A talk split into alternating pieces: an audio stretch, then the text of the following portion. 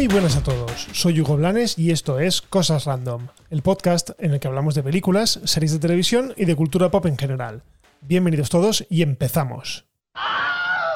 Bueno, tenía yo muy claro el guion de este episodio hasta que ayer por la tarde saltó una noticia que me hizo parar totalmente las rotativas, ¿vale? Como se suele decir en el argot de los periódicos.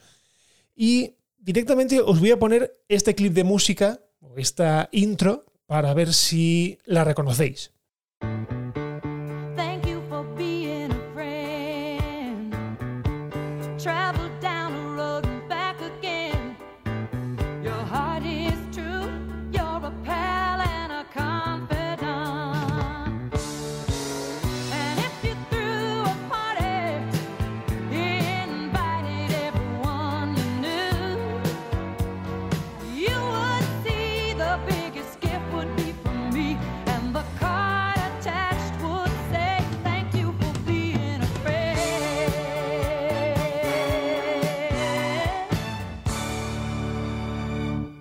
Bueno, evidentemente los más viejos del lugar habréis sabido casi instantáneamente que se trata del opening de Las Chicas de Oro, ¿vale? De Golden Girls, que es una serie que se emitió en los años 80 y que trataba la historia de cuatro jubiladas que vivían en una casa, en una especie de casa retiro, juntas en Miami. Evidentemente la serie era una comedia, una comedia de situación muy, muy, muy graciosa. Y la noticia es que Las Chicas de Oro llegarán a Disney Plus este verano. Y con ello, directamente se han ganado mi suscripción de por vida. O sea, las chicas de oro estarán en Disney Plus y Hugo va a estar siempre suscrito a Disney Plus porque es una de mis series preferidas, es una de mis comedias, digamos, de mi infancia. pienso en mi infancia y automáticamente me viene a la cabeza las chicas de oro porque además la veía con mi abuela, porque yo creo, creo recordar que alguna vez la emitieron los sábados por la tarde-noche y en aquella época, pues muchos sábados nos quedábamos mi abuela y yo en casa porque mis padres se iban a cenar con sus amigos y nos quedábamos mi abuela, mi hermano y yo. Mi hermano era muy pequeño y recuerdo a mi abuela y a mí sentados en el sofá viendo a las chicas de oro y meándonos de risa porque es que es una serie graciosísima. Bueno, pues lo que os digo, se ha confirmado que este verano llegarán las chicas de oro a la plataforma de Disney. No sabéis lo que me alegro. O sea, es que por mí ya podría acabarse el episodio porque eh, para mí esta es la noticia, si no de la semana, del mes directamente. Pero bueno, tendremos que tener un poco de, de, de paciencia para que lleguen. Y por cierto, también han anunciado que llegará en los próximos semanas o meses la serie de dinosaurios, aquella serie de Jim Henson que trataba la historia de una familia de dinosaurios como si fueran personas y que además acabó de una manera súper abrupta eh, con el, eh, la venida del meteorito que supuso la extinción de los dinosaurios. Bueno, más allá de esta anécdota, la serie también era una comedia, era muy graciosa y recuerdo que el niño también era bastante cabroncete y, gracioso. Bien, estas dos series llegarán a Disney Plus y lo que os digo, por mí ya, ya pueden darme suscrito de por vida porque con estas series ya, ya me han ganado, básicamente. Y además porque es muy difícil encontrarlas a día de hoy en formatos físicos, que eso es uno de los problemas de la actualidad. O sea, yo me, me acuerdo hace cuatro o cinco años, no me acuerdo por qué, me dio por buscar Las Chicas de Oro, la serie, en, en Amazon. Y la verdad es que solo encontré una edición alemana con inglés, no tenía castellano, y pasé entonces de comprármela porque además era carísima. Pero claro, estamos un poco vendidos a que las compañías digan, venga, pues me decido a poner todo mi material a disposición de los suscriptores. Y en este caso, bueno, Disney ha convenido que las chicas de oro, pues, pues se merecen un estreno por todo lo alto. Bueno, iba a poneros una canción de Peret, aquella que decía de y no estaba muerto, no, no. Pero como no quiero jugar con los derechos de autor, pues directamente os la imagináis y punto. La iba a usar para deciros que la trilogía de Star Wars dirigida por Ryan Johnson sigue viva. Algo que me sorprende muchísimo porque básicamente desde que se anunció hace creo que dos años, nadie ha dicho nada, absolutamente nada de ella. O sea, directamente creíamos, la grandísima mayoría, que esa trilogía estaba totalmente cancelada. Además, teniendo en cuenta todo el boicot que los fancistas, el lado más duro de los, de los fans, los fans más acérrimos, los que no quieren cambios, viendo cómo pusieron a parir a los últimos Jedi, pues directamente yo creía que Disney había decidido hacer borrón y aquí no ha pasado nada. Pues no, resulta que en una entrevista con Saraya Wilson, lo he dicho bien, periodista de USA Today, el cineasta reveló que su proyecto sigue en marcha. Eso sí, por el momento no ofreció ningún tipo de información sobre su estreno, así que no la esperéis a medio plazo porque la cosa parece que va para largo. Pero bueno, yo me alegro muchísimo por esta noticia, porque Ryan Johnson, eh, director, como os he dicho, de la estupendísima The Last Jedi, ha sido el único que ha tenido un par de cojones para plantear cosas nuevas y alejadas del culebrón de la familia Skywalker, al menos en el cine. Así que yo creo que se merece, eh, dado su buen hacer en la película, porque a mí, ya os digo que de las tres películas últimas, de las secuelas, la trilogía de las secuelas, la del medio, la de The Last Jedi, me parece la mejor de todas, además con diferencia. Y eso que no me parece tampoco para tirar cohetes, pero sí que es verdad que es bastante mejor que las otras dos y visualmente es increíble. Yo la estaba viendo el otro día y es que, lo que os digo, visualmente es un espectáculo. O sea, tanto las secuencias del espacio, las batallas o la batalla que hay en el planeta ese que es de color blanco, pero que no es nieve, que es sal y que cuando pisa se pone rojo. O sea, el, tratamiento visual de esa película fue estupendo. Aparte de que sí que es verdad que eh, la historia nos alejó un poco de los cánones oficiales de la saga. Bien, parece que lo que os digo no estaba muerto, estaba de parranda simplemente, y tendremos una trilogía de Ryan Johnson que se añadirá a la película que se tiene que hacer o que tiene que hacer Taika Waititi sobre Star Wars, también a la anunciada ya Rook Squadron de Patty Jenkins, y creo, que, creo recordar que había una película también producida por Kevin Feige, el de Marvel Studios. Creo que sí, pero bueno, mmm, al parecer mmm, parece que tenemos Star Wars, cosa evidente para rato. Bueno, y seguimos con Disney, porque resulta que el estreno de Black Widow, de Viuda Negra, es, está siendo un quebradero de cabeza para la compañía. Porque por un lado, preferirían, ellos preferirían estrenarlo directamente en Disney Plus. Pero ¿qué pasa? ¿Por qué no la estrenan en la plataforma haciendo un Mulan? O sea, pagando un dinero extra aparte de la suscripción.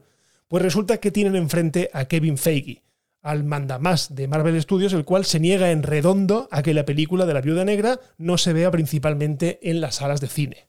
Según se está especulando, eh, parece que Disney se ha dado el plazo o un plazo de dos semanas para volver a retrasar la película, o por lo menos planteárselo, ya que además el día 29 de abril, que es el día que teóricamente tendría que llegar a los cines, también tiene programado su estreno Fast and the Furious, no sé si la 9, no, no lo sé seguro. Y claro, la competencia es feroz, por un lado, y por otro lado, es muy cerca. O sea, 29 de abril es prácticamente de aquí dos meses.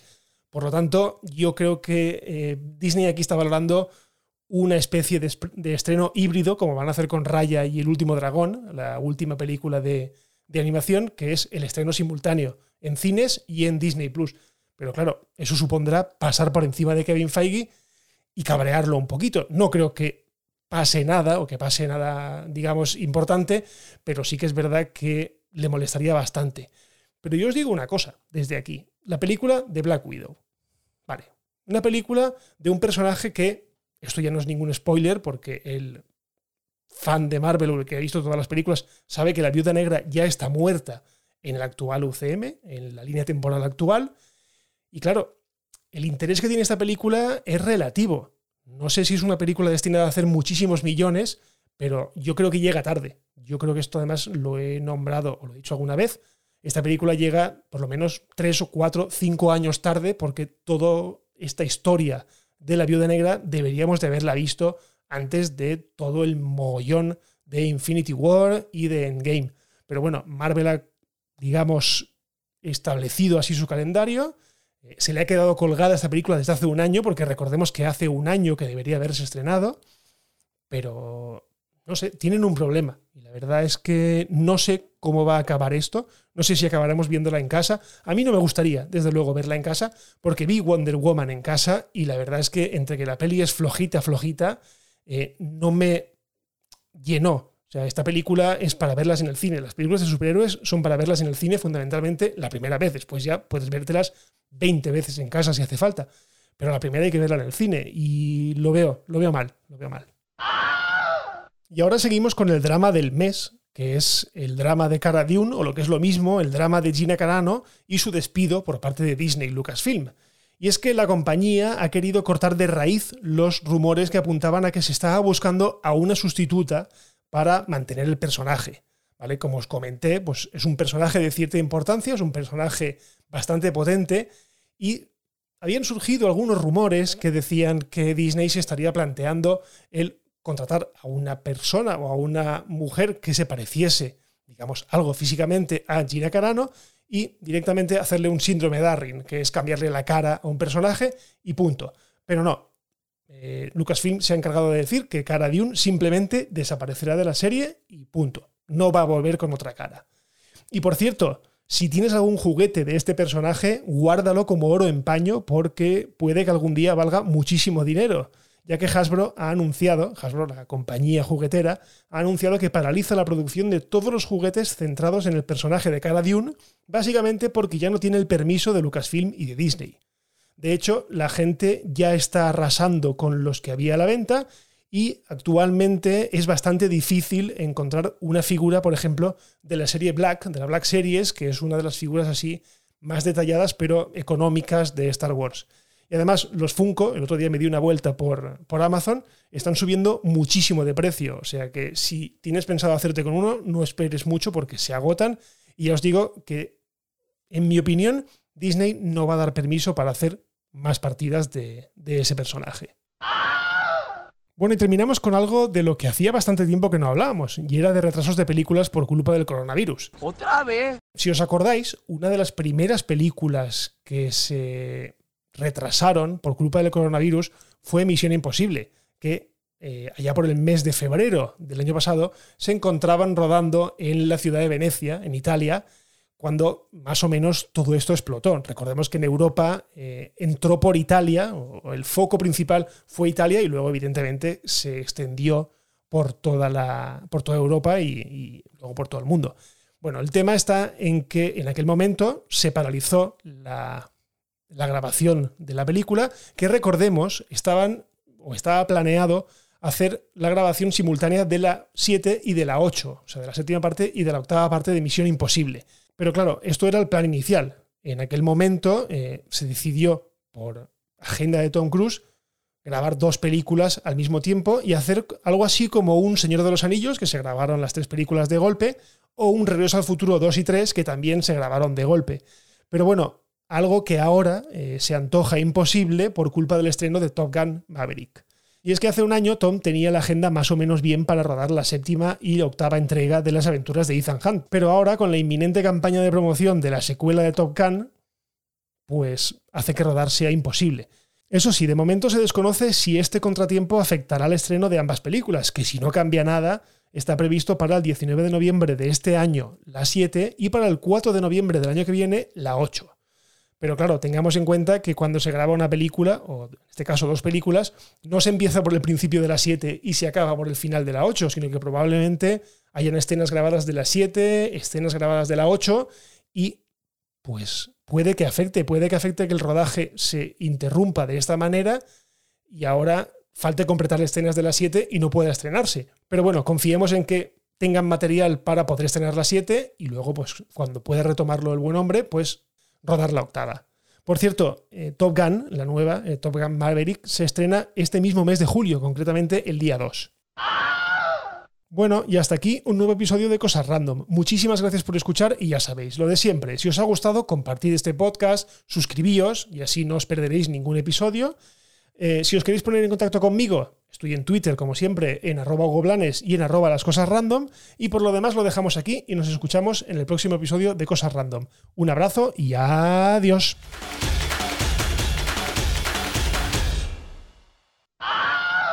Bye bye, hasta otro ratito, ¿eh?